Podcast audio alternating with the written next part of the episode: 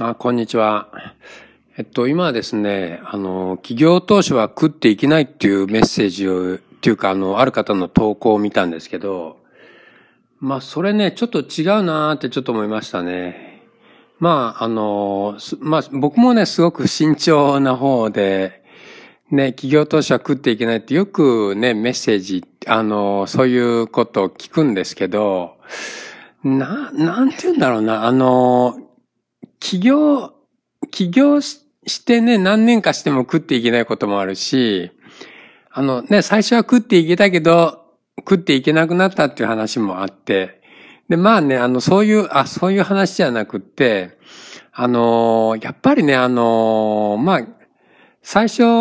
なんて言うんだろうな、まあ、情報収集力と、あとあの、なんて言うんだろうな、まあその、まあこれだけやっていけばね、これしとけば食っていけるなっていう、なんかそういう、ストックというかいう、なんかそういう自分の食いっぷちの、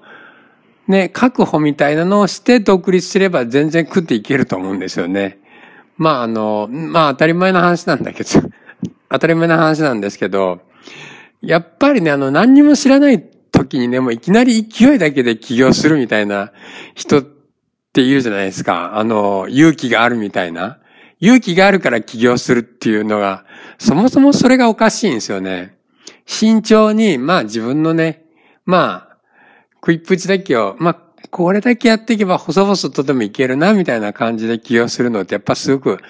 実は大事で、でも起業ってやっぱりね、起業したって言うとなんかすごいとか勇気あるとかね、な、そう見られがちなんですけど、でね、あのー、なんだろうな。で、でですね、まああの、その準備をね、まあ働いてる間2年とかね、1年ぐらいでまあコツコツコツコツ貯めといて、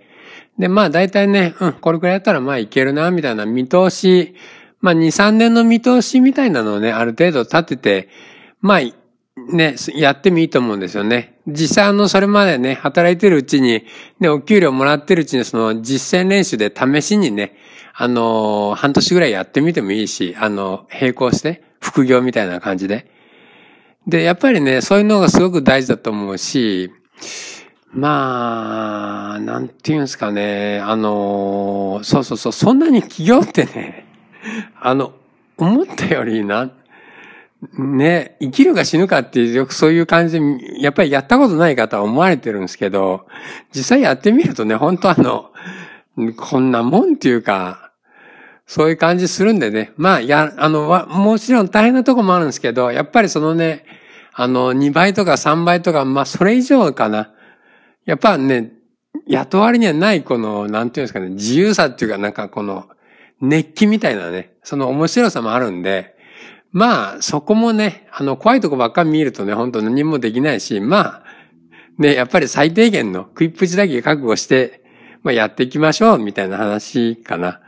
なんか全然まとまらなかったですけど、あの、本当聞いていただきありがとうございました。